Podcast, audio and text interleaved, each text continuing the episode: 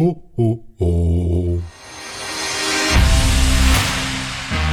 Pendant toute la durée de ce Vendée Globe, Cap VG20 ouvre les portes de son club. Avec ce podcast, Cap VG20 vous embarque autour du monde tous les dimanches en compagnie de deux invités pour débriefer la semaine qui vient de se passer, pour se projeter sur celle qui vient, sans oublier les meilleurs extraits du bord, le point sur le classement. Et dans cet épisode du Club VG20, vous entendrez ça.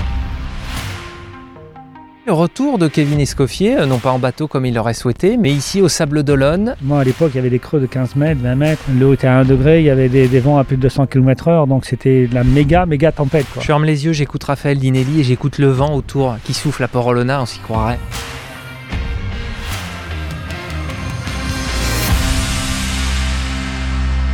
Bonjour à tous, bienvenue dans ce sixième épisode du Club VG20. Depuis six semaines, c'est votre rendez-vous en podcast tous les dimanches.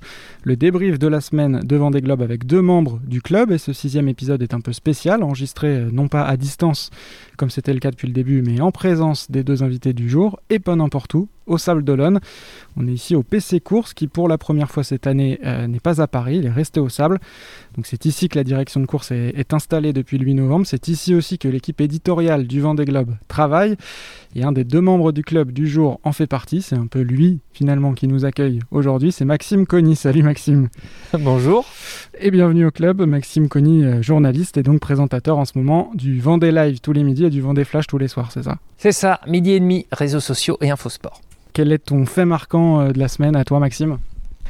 Le fait marquant, il y en a plusieurs. Je dirais euh, la venue de Kevin Escoffier, le retour de Kevin Escoffier, euh, non pas en bateau comme il l'aurait souhaité, mais, euh, mais ici au Sable d'Olonne. Euh, forcément de l'émotion de le voir retrouver euh, ces anges gardiens de la direction de course, ceux qui euh, ont œuvré et, et bien travaillé à distance dans cette fameuse nuit du 30 novembre au 1er décembre. Et tu as été un des spectateurs euh, privilégiés de ces moments-là, on va y revenir dans, dans un instant. Et euh, l'autre invité du jour, eh ben, il joue aussi à domicile finalement, puisqu'il est sablé depuis euh, un long moment maintenant, c'est Raphaël Dinelli. Bonjour Raphaël. Oui, bonsoir. Et bienvenue au club également. Quel est le thème que tu as retenu toi de ton côté cette semaine? Tu as voulu, je crois, parler d'un compatriote aquitain? Oui, avec Yannick Bestaven, Maître Coq, la bagarre des, premiers devant. Euh, c'est passionnant, ça ne veut pas dire que c'est pas passionnant derrière, mais il y, a un petit match euh, qui se joue devant et, c'est pas loin, ça, ça, ça, va, ça durer jusqu'au bout, je pense. C'est ça, ça qui est bien dans cette course. Et Raphaël Dinelli, on le rappelle, plusieurs Vendée Globe au compteur, 4 si on compte celui de 1996, même si tu étais parti hors course sur celui-là, en pirate comme on dit. On aura peut-être l'occasion de reparler de ça et notamment de ton naufrage. 2000 avec un autre abandon et enfin deux Vendée Globe bouclés en 2004 à la 12e place et en 2008 à la 10e place. Et alors depuis, tu es plutôt passé euh, à la- l'aviation. Tu vas pouvoir nous dire un, un petit mot sur tes projets de ce côté-là. Mais je crois savoir que dans ta tête, il y a aussi une envie euh, qui se nourrit euh, depuis quelque temps de revenir euh, au Vendée Globe, pourquoi pas en 2024 Oui, oui, ben là je pense que j'ai pris ma décision euh, parce que là c'est vrai que ça fait euh, depuis 2008 que j'ai quitté le Vendée Globe, je suis parti sur euh, l'aviation électrique, donc j'ai mis au point un avion électrique. C'est très long l'aviation, donc au début, moi avec l'expérience du bateau, je pensais que en 2-3 ans on allait construire un avion, on allait traverser la Méditerranée, l'Atlantique. Euh, Dix ans après, on a fait des très belles choses, mais c'est pas le même milieu, c'est assez compliqué. Ça fait trois ans que je vole avec cet avion électrique multi-hybridé. En septembre dernier, j'ai craché l'avion. Euh, je devais rallier Aix-en-Provence pour faire un premier meeting aérien euh, d'avion électrique. Et j'ai été au contact jusqu'au bout. Je m'en suis sorti vivant, mais l'avion est complètement détruit. Et comme je partais sur un nouvel avion pour faire un projet, pour mettre tous les acquis qu'on a mis de- depuis 7-8 ans, le projet ultime, le Graal, c'était, avec l'expérience du Vendée Globe que j'avais, c'était de faire le Vendée Globe dans les airs. Et euh, c'est de faire le premier tour sans escale, non-stop. Il n'y a que deux avions dans les pionniers de l'aviation qui ont réussi à faire ça dans toute l'histoire de l'aviation. C'est Burt Rutan en 2008, il a mis euh, 10 jours et 4 tonnes 5 de kérosène. Et le navigateur Steve Fawcett, a pulvérisé le record en 2005, il a mis 66 heures en solitaire, non-stop, et il a consommé 8 tonnes de kérosène. Donc là, c'est de partir sur un ERA Hall 2, c'est-à-dire euh, la, machine que j'ai mis au point, mais euh, beaucoup plus grand, en autonomie, euh, pour faire le tour du monde sans escale en vol électrique décarboné. Et comme l'aviation c'est beaucoup plus long, ben, je vais avoir deux années de design, 2021, 2022, 2023, 2024 construction, 2025 la réglementation, les essais, 2026 les premiers vols, 2027, 2028 euh, l'objet du tour du monde. Et ça en aviation, 2027-2028, c'est très très court, si les financements se passent bien et tout ça. Et euh, j'ai craqué, j'ai dit je tiendrai jamais jusqu'en 2027-2028. Donc j'ai dit, comme en plus euh, il y a 4 ans, je me suis dit euh, je repartirai faire un Vendée Globe. Là cette année, avec TV Vendée qui m'a invité à commenter le départ. Puis maintenant que ces bateaux ils ont ces foils, ça vole. Donc euh, je pense que j'aurai la clé pour. maintenant que je suis moitié pilote, moitié navigateur. Donc ça c'est une, une anecdote, c'est une boutade. Non, l'idée c'est de faire un défi, de dire ben, le prochain Vendée Globe 2024, j'y reviens. Donc moi je vais revenir en 2024 avec euh, toute la techno que j'ai appris sur le solaire, la pile à combustible, l'hydrogène, et pour essayer de faire la compétition, mais sans, euh, sans les, litres de carburant que les, bah, que les copains embarquent, parce que je pense que ça, c'est mon créneau. Et finir par un tour du monde euh, dans les airs quelques années après, c'est mon défi. Voilà, et décarboné, donc ça, ça, ça va être sympa. Donc je suis tous les matins à 7 heures, je suis, je me lève. Alors je fais pas le jeu Virtual Regatta parce que je, je l'ai jamais fait, je veux pas le faire. Je, je suis le matin au café, je lis toutes vos chroniques, je suis euh, les lives, je suis les positions du matin au soir et euh, je me suis repris euh, dans le virus. Quoi. Le virus m'a, je sais pas, je, je suis à l'abri du Covid pour l'instant, j'espère, mais le virus du Vendée Globe m'a, C'est un meilleur virus. m'a repris. Maxime, dans 4 ans, tu auras Raphaël aux vacations. Magnifique. Maxime, on peut peut-être commencer par le thème que tu as, que as choisi. Tu as voulu nous Oui. parler des, des retrouvailles jeudi entre Kevin Escoffier et la, dir- la direction de course. Euh, C'est la suite et sûrement la fin de ce feuilleton qu'on suit depuis trois semaines. Le week-end dernier, dans l'épisode 5, on disait que Kevin euh, atterrissait à Paris. Il a enchaîné une grosse tournée média euh, dimanche, lundi, assez intense. Il a fait tous les plateaux télé, les radios, les journaux, souvent d'ailleurs avec Jean Le Cam en visio. Puis retour chez lui euh, à Lorient. euh, Quasiment à chaque fois. Quasiment à chaque fois. Je pense que Jean Le Cam, il a perdu pas mal de temps dans cette histoire aussi. Euh, et la semaine de Kevin était, était loin d'être terminée parce qu'il est ensuite venu en Vendée, d'abord pour rencontrer son partenaire PRB qui est basé ici, pour parler de la suite de ses aventures avec PRB, et aussi pour venir saluer évidemment Jacques Carès et toute l'équipe de la direction de course qui a coordonné son sauvetage depuis les Sables d'Olonne. Et forcément, il est passé par ton plateau, Maxime, jeudi midi. On va en écouter un petit extrait. C'est vrai que j'aurais préféré revoir les Sables d'Olonne euh, dans, quelques semaines plutôt que maintenant et arriver en bateau. Euh, voilà, c'est maintenant c'est comme ça, hein, ça fait partie du jeu. Euh, J'ai toujours cette déception un petit peu sportive, on va dire, parce que le, but du jeu c'était de, finir le Vendée Globe, c'était pas d'abandonner. Maintenant, une fois dit ça, je peux plus rien y faire. Le bateau est cassé en deux. Il y a eu de belles histoires humaines derrière ça, et c'est sans doute ce que je retiendrai de ce Vendée Globe 2020. hein. Ce sera plus que le sportif, plus que la troisième place au moment de la casse. Ce sera l'histoire humaine qui, qui sera, je, je pense, un, un bon souvenir d'ici quelques temps. Maxime, toi qui as assisté à ce moment-là, comment ça s'est passé, ces retrouvailles là, entre Kevin et l'organisation?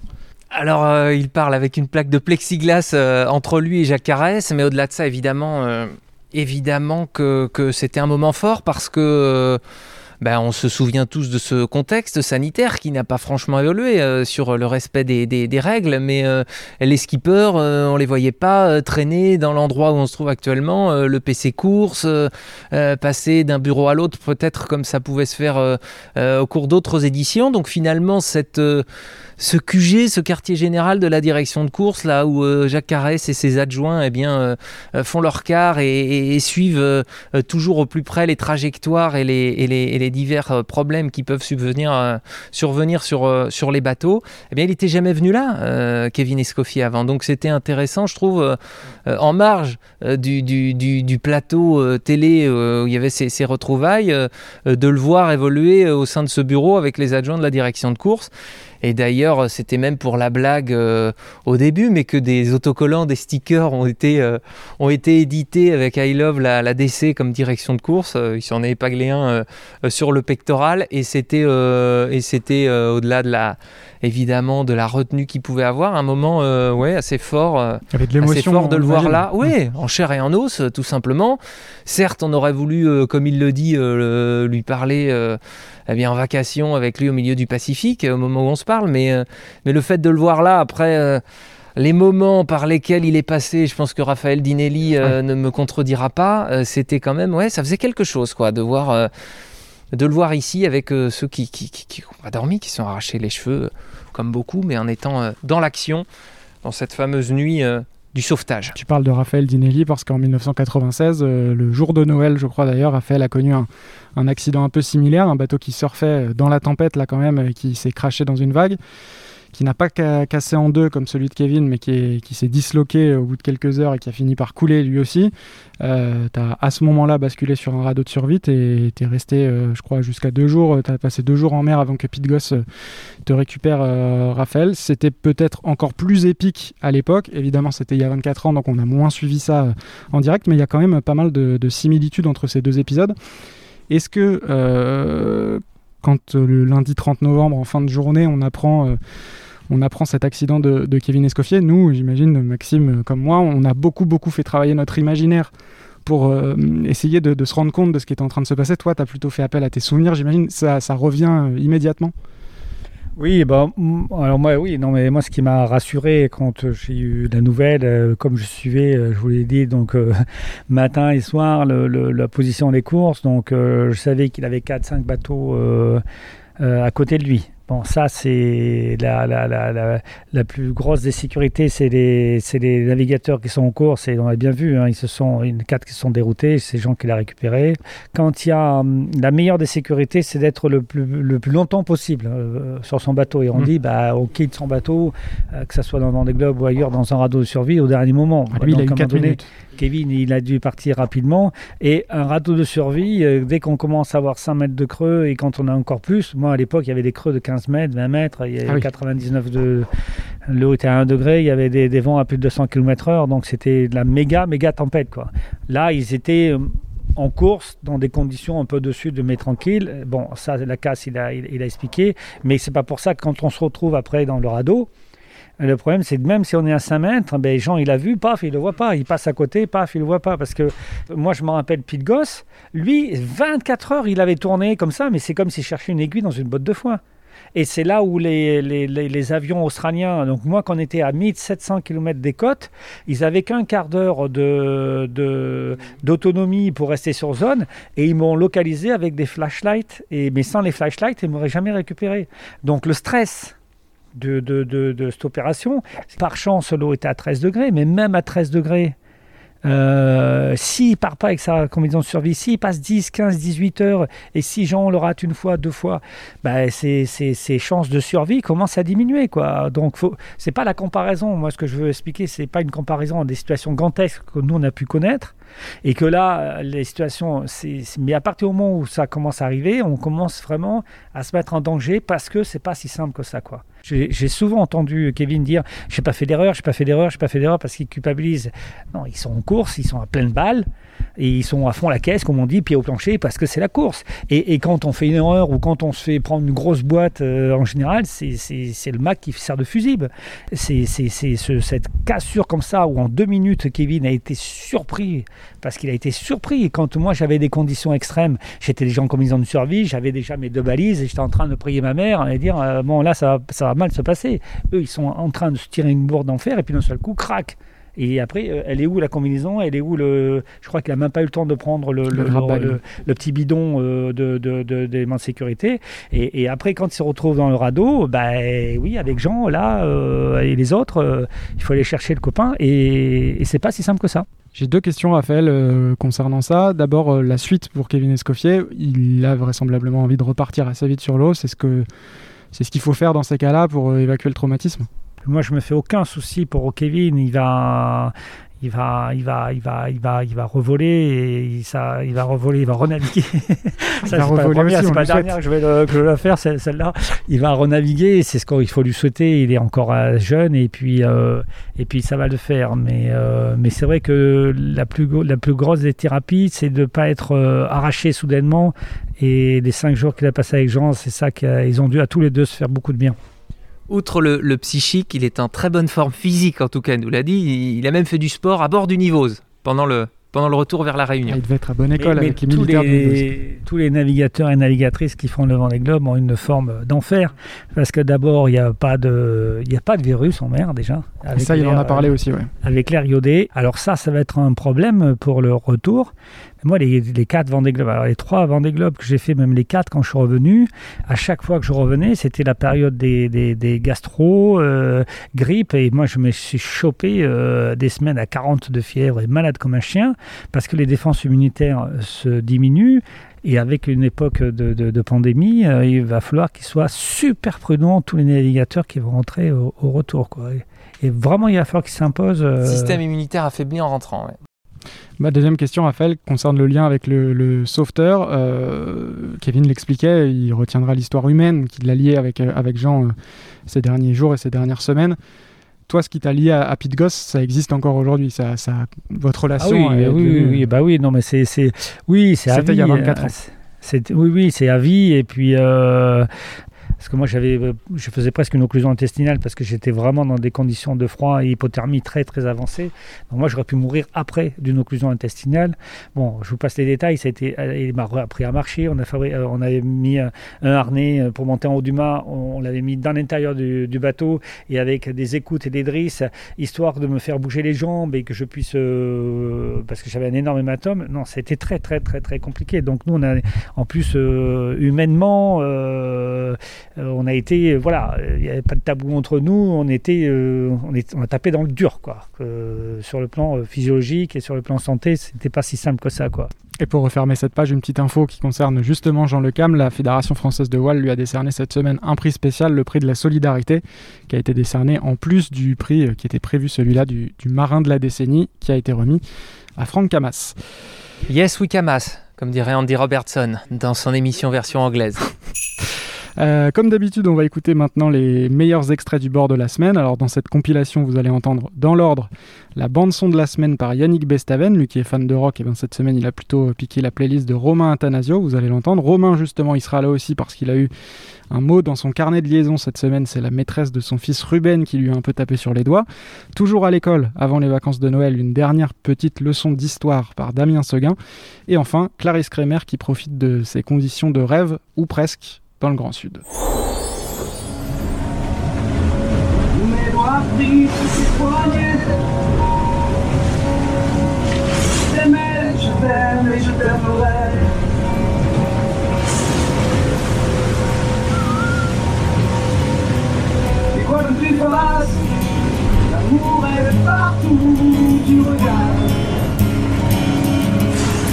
Alors désolé les enfants, je vais vraiment essayer d'arrêter.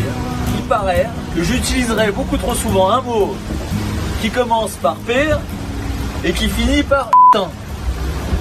Donc, je vous promets que je vais faire attention à ne plus le dire. Et euh, vous avez raison, c'est vraiment pas beau. Donc euh, j'arrête ça tout de suite. Le Cap Lewin, qui s'appelait avant euh, quand il était euh, habité par les, par les aborigènes Warandi. Et puis il s'est appelé euh, le Cap Lewin en hommage à la Lewin qui était une, euh, une embarcation hollandaise qui a cartographié les lieux. La Lewin qui veut dire la lionne. Ah, ça fait du bien, la, chaleur. Hmm. J'ai pas dit tous les mains gelées, j'ai pas dit tous les pieds gelés. J'ai pas du tout tout qui est trempé dans le bateau. Alors vraiment, l'océan Indien, c'est le pied. Hein.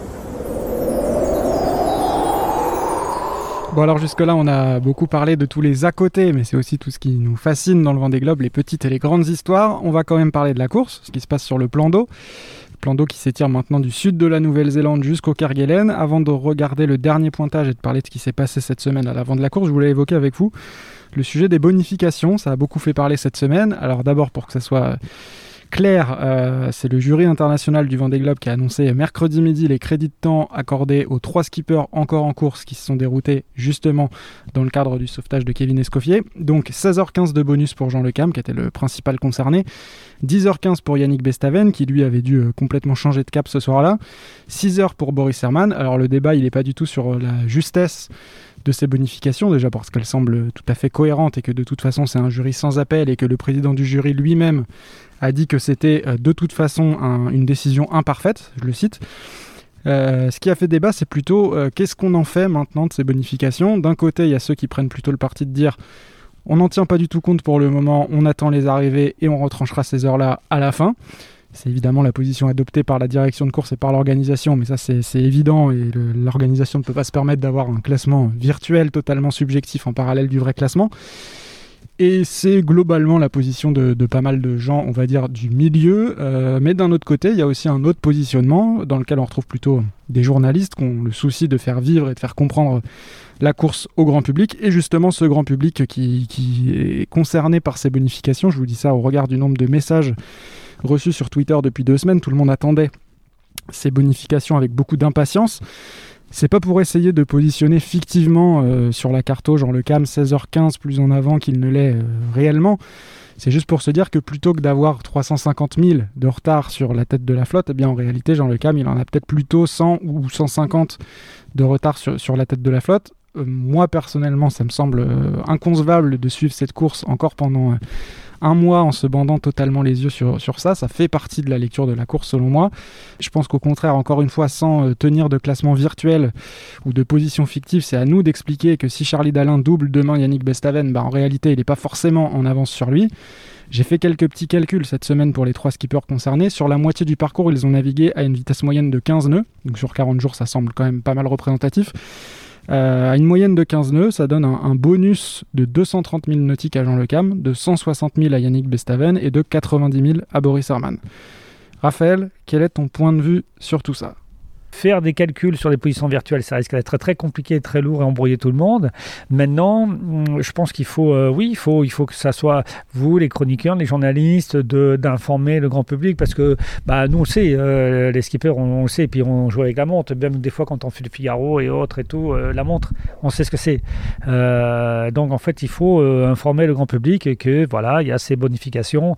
Il faut laisser faire C'est la faire de la pédagogie, c'est juste expliquer. Oui, voilà, je pense qu'il faut, il faut informer pour pas que les gens soient surpris. Si Charlie Dalin et Yannick Bestaven sont bord à bord, ben il y a forcément un avantage à Yannick Voilà, Bestaven parce qu'il a un euh, bonus à l'arrivée. Et puis, plus, plus, plus la course va avancer, euh, plus, euh, plus on va voir comment ça se passer déjà. Et puis, euh, et puis voilà, il faut dire qu'il y a, il y a, cette, il y a cette, aussi cette course en parallèle des bonifications. Et, et, puis, euh, et puis, de toute façon, pour le jury, il n'y a même pas à remettre en cause quoi que Non, ce soit. du tout. Il n'y a pas de polémique. Puis même entre, même entre les navigateurs, il n'y a pas de débat.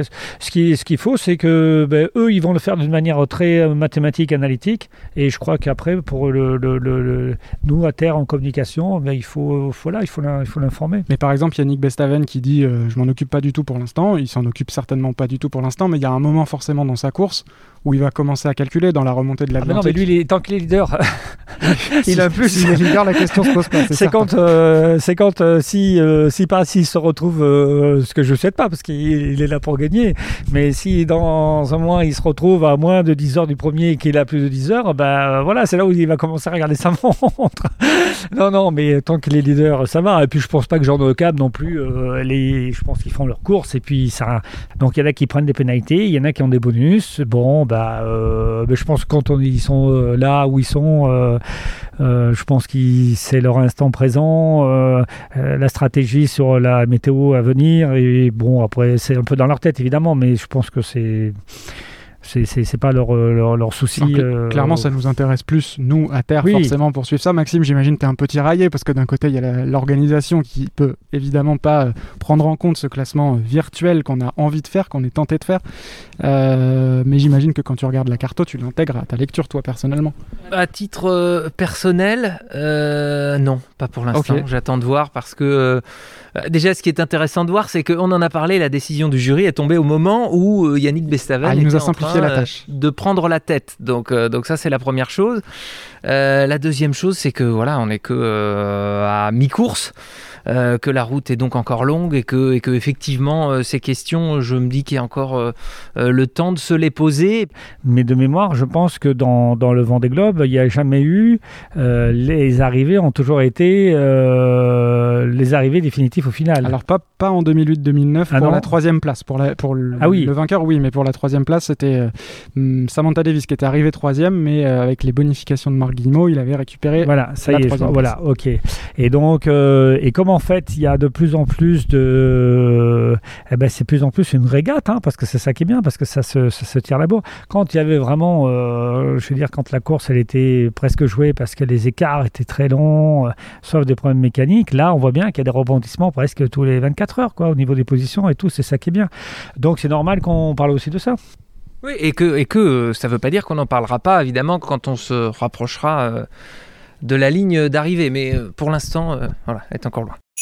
Donc on le disait, Yannick Bestaven nous a simplifié la tâche parce qu'il a pris la tête de la flotte mercredi matin, juste quelques heures avant l'annonce des, bonifications. Donc au moins il n'y a pas de leader virtuel, leader réel. Il n'y a qu'un seul leader, c'est Yannick Bestaven. Le trio de tête de la semaine dernière s'est bien détaché. On a donc ces, trois bateaux-là, euh, euh, Apivia, Linked et Maître Coq, qui a pris le leadership désormais, avec au moment où on enregistre, c'est-à-dire avec le pointage de samedi 18h, une petite cinquantaine de milles d'avance sur Apivia, sans prendre en compte évidemment la bonification. Euh, Raphaël, toi tu voulais nous parler justement de, de Yannick Bestaven. Tu t'attendais à le retrouver euh, ici, leader du Vendée Globe après six semaines?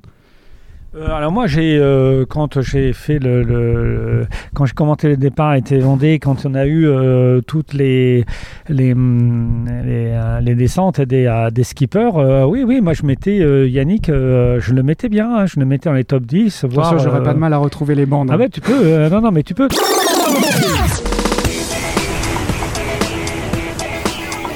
Moi, je trouve qu'il a un, bateau euh, aussi euh, qui, va être peut-être en second rideau un peu au départ, mais il va falloir le surveiller. Yannick, il, a un bateau euh, très affûté aussi, et voilà, ça, ça fait partie des, bateaux qui vont vouloir rien lâcher pour, pour essayer d'accrocher le peloton de tête, et il va falloir surveiller Yannick.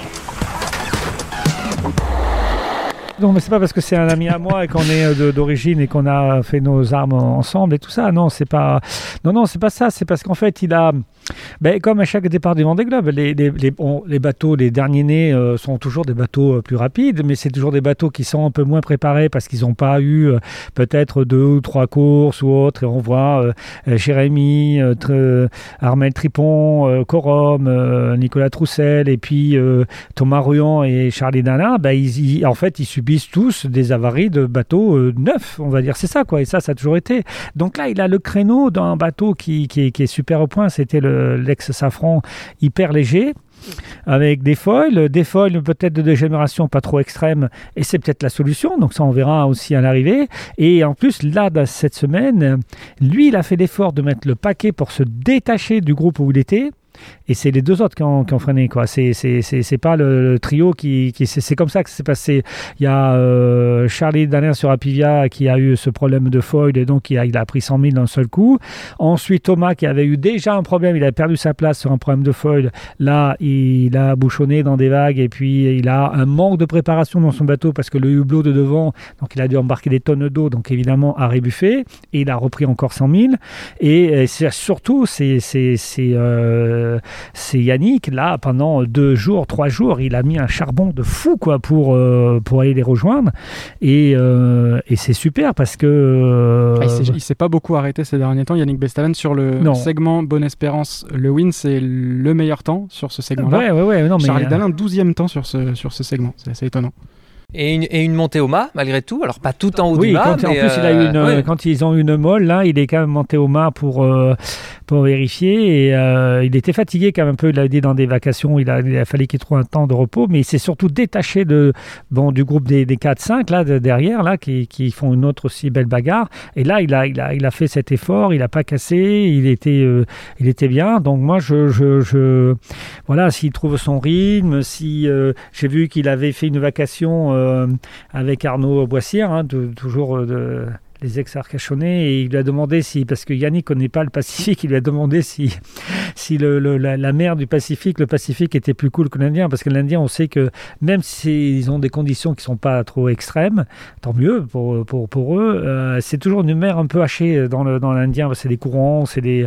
Le Pacifique a des houles plus, plus longues, et sur les bateaux qui, comme avec des folles, qui vont quand même assez vite, et puis même quand on est au portant, quand on va vite, il vaut mieux avoir des longues vagues euh, assez espa- euh, espacées pour faire des longs surfs que d'avoir les bateaux qui bouchonnent tout le temps parce que c'est fatigant, épuisant et, et puis je pense qu'il va rentrer dans le Pacifique, il va connaître, un- un- je leur souhaite, un- une mer plus, euh, plus fun. Je ferme les yeux, j'écoute Raphaël Dinelli et j'écoute le vent autour qui souffle à Port-Olona, on s'y croirait en plein Pacifique. Il y a du vent aussi. chez on Il y a du vent, il y a du vent, mais moi, quand je, je- je suis chez moi et quand il y a des vents de, de 50, 60 km/h, j'entends le vent siffler dans les tuiles et tout, je- j'ai encore des souvenirs, euh, oui, dans les, euh, dans les mers du Sud, c'est euh, c'est c'est Vous évident. aviez des radiateurs, vous, à l'époque? Parce qu'il y a plusieurs skippers qui en ont. Alors, Isabelle Joschke se dit frileuse et malheureusement, elle doit faire des économies d'énergie, donc elle ne peut pas utiliser son radiateur. Mais Yannick d'ailleurs non plus, pas de, pas, de, pas de chauffage à bord. Alors nous on avait un, bah, on avait radiateur parce qu'on avait un moteur thermique et en fait on essayait avec le moteur thermique de récupérer un peu la chaleur pour faire un espèce de petit placard pour mettre les cirés parce que c'est surtout les cirés qu'il faut essayer de, de, de, de- faire sécher, c'est pas simple. Et puis après moi dans le dernier Vendée Globe où je suis parti, je n'utilisais pas avec des panneaux solaires et tout, j'en avais pas. Et c'est c'est vrai que ce froid et cette humidité, euh, bon même si les, les vêtements ont fait des progrès techniques énormes, moi dans le premier Vendée Globe en 96 c'était terrible. On avait, euh, c'était presque une toile cirée. Qu'on, qu'on- je dis pas les marques, mais bon, c'était, c'était pas des vêtements techniques, respirants, etc. Mais ça veut pas dire qu'ils sont non plus euh, comme à la maison, euh, dans la cheminée. euh, c'est pas ça que je veux dire. Mais non, non, c'est quand même des conditions. Cette froid et cette humidité, c'est, c'est pas top, quoi. On est mieux à la maison devant la cheminée. Ah oui, bah oui. Surtout à Noël. Si on continue à dérouler le, classement, on s'aperçoit que c'est de plus en plus serré aussi parmi les poursuivants. Euh, c'est assez simple, il y a un tout petit peu plus de 500 000 d'écart entre le premier et le dixième. Et à la même époque, en 2016, il y en avait plus de 4000. Et preuve en est ce moment euh, dingue. C'était mercredi ou jeudi après-midi, je crois, euh, quand euh, cinq bateaux se sont retrouvés euh, carrément bord à bord. C'est ce qui a marqué la communauté Cap VG20 sur Twitter cette semaine, avec notamment cette vidéo de Damien Seguin où on a en visu euh, bah, ces quatre bateaux euh, voisins en plus de groupe à piscine évidemment. Il y a aussi Louis Burton qui allait filmer Boris Herman avec son drone.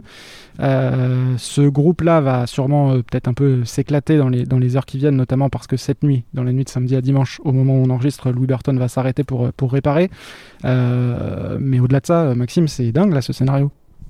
ah, mais c'est du jamais vu. Euh, cinq 500 000 bateaux comme d'écart ça. entre le premier et le dixième. qui se filment les uns les autres, qui se font des petits coucous euh, par drone interposé, quand ce n'est pas par euh, la voix interposée, parce que euh, l'image de Boris Herman qui suit à, à quelques dizaines de mètres seulement euh, Damien Seguin, euh, à l'autre bout du monde, c'est assez fou, euh, c'est assez fou de le, de le voir et de le voir aussi bien. Euh, avec euh, différents angles parce que euh, parce qu'ils sont tous en mesure de faire de faire quasiment la même image et puis le la joie que ça leur procure aussi d'ailleurs la question se posait à Jean Le Cam entre 6 jours, 7 jours avec, avec Kevin Escoffier à bord, plus vos petits copains autour de vous, le Vendée Globe n'est pas une course en solitaire.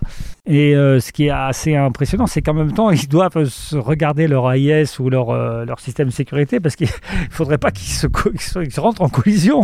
C'est quand même assez incroyable que dans un tour du monde, que- que- qu'il y ait deux bateaux qui se tapent tellement la bourre qu'il faut qu'ils fassent attention quand il y en a un qui est en panne de ne pas se retrouver sur une route de collision avec un autre bateau. Mais quand ils commencent à marcher à 20 nœuds et que ça commence à allumer en pleine nuit et tout, bah, ils ont intérêt à regarder les positions du copain et puis de faire attention parce que ça peut être un, ça peut être chaud. Et cette, cette course, dans leur paquet, il- je pense qu'il il se- c'est chaud, c'est très chaud. Je suis en train de regarder au pointage de 18h par exemple, il y a 5000 d'écart entre Isabelle Joschke et euh, Louis Burton.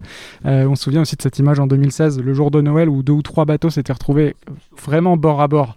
Vraiment, vraiment bord à bord. Mais il y avait trois bateaux, là il y en a quasiment 10 qui sont regroupés euh, dans ce, dans ce paquet. Évidemment, vous n'allez pas euh, échapper euh, à la tradition de la fin de ce podcast, le jeu de, la prédiction. après avoir débriefé la semaine passée, vous allez nous prédire ce qui va se passer dans la semaine à venir. Avant ça, on va réécouter ce qu'avaient pronostiqué la semaine dernière les invités de l'épisode 5, Arthur Levaillant et Leslie Cadieu. On était alors aux abords du Cap Lewin. Est-ce que ce sera Charlie Dalin qui coupera le, cette ligne-là en, en premier? Euh, je pense que oui. Leslie aussi, ou tu prends un petit risque? Allez, on va prendre un risque. Moi, je mise sur Yannick. J'aime bien la position un petit peu plus nord de Benjamin Dutreux, là, qui attaque un petit peu. Benjamin Dutreux, 7ème à l'heure actuelle. Est-ce qu'il peut euh, aller chercher un top 5 la semaine prochaine? Bon bah ouais, carrément, ouais, ça peut jouer, ouais, bien sûr. Moi, je vois bien Armel euh, continuer de remonter. Je le vois bien rejoindre euh, Clarisse et Romain euh, d'ici la fin de semaine prochaine. Puis euh, moi, j'ai envie de donner une petite, euh, une petite note d'optimisme pour Jérémy Bayou hein, parce que parce qu'il revient de loin et que- qu'il lâche rien. Et là, de rattraper les derniers, je pense que pour lui, c'est énorme. euh, d'un point de vue moral, donc ouais, je, je vois bien dépasser le dernier groupe et puis, et puis continuer sa progression. Ça va peut-être lui donner des ailes, on sait jamais. Alors il y a du bon et du moins bon évidemment. C'est bien Charlie Dalin qui a passé le Cap Lewin en tête euh, dimanche dernier. Yannick Bestaven n'a pas doublé Ap- Apivia avant le win, mais après. Et puis ensuite, euh, non, Benjamin Dutreux n'est pas dans le top 5 ce soir. Non, Armel Tripon n'a pas repris le duo Kremer-Athanasio. En revanche, oui, euh, Jérémy Bayou a doublé tout le petit groupe de l'arrière. Allez, on va dire match nul, mais Leslie avait pris un peu plus de risques qu'Arthur. Euh, messieurs, ça va être à vous maintenant. Euh, Barème Bestaven, peut-être pour elle, euh, elle avait raison là-dessus. Oui, oui, tout à fait. Ça gagne plus de points. Tout à fait. si on avait attribué des cotes, euh, elle l'aurait- peut-être remporté. Euh, Maxime, on commence par toi. Qu'est-ce que tu vois là dans les jours, euh, les heures et les jours qui viennent? Ah bah, je vais regarder derrière d'abord. Je me dis que Harry Oussela euh, sera euh, au Cap Lewin pour Noël.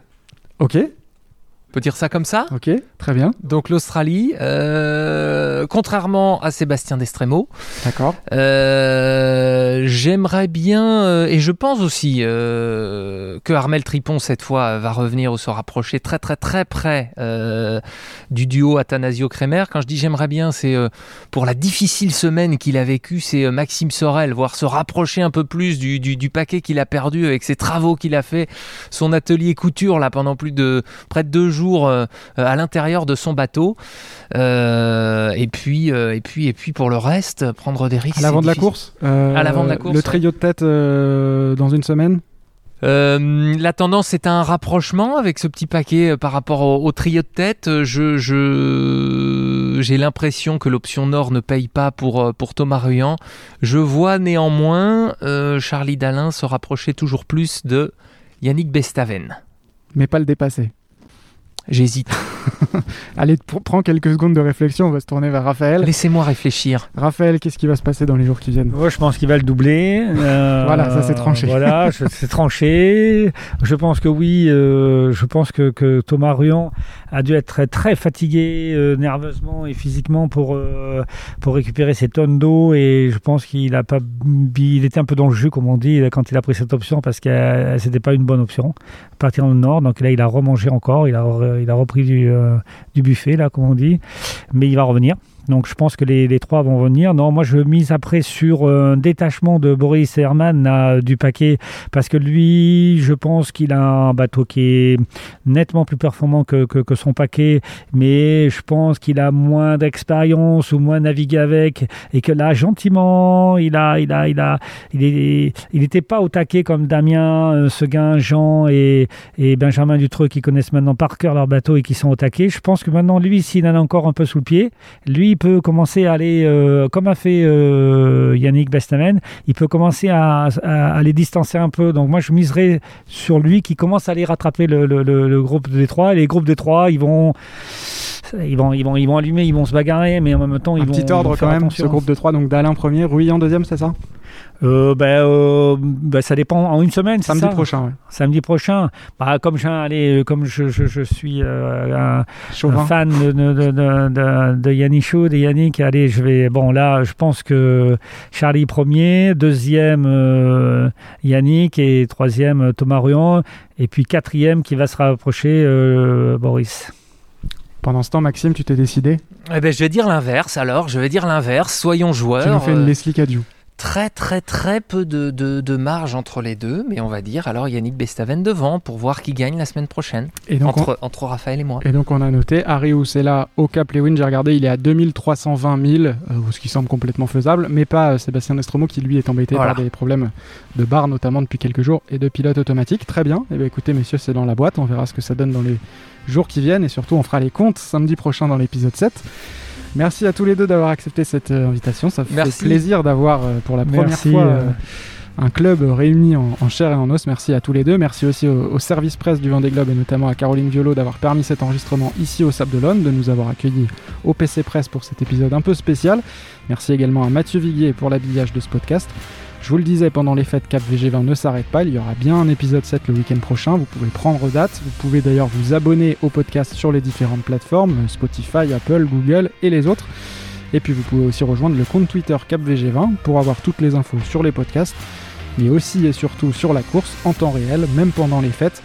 Je vous souhaite à vous, Maxime, Raphaël et aussi à vous tous, auditeurs de ce podcast, de passer un joyeux Noël et on va aussi avoir une grosse pensée pour les skippers cette semaine parce qu'on sait que c'est souvent un moment un peu particulier pour eux sur un vent des globes.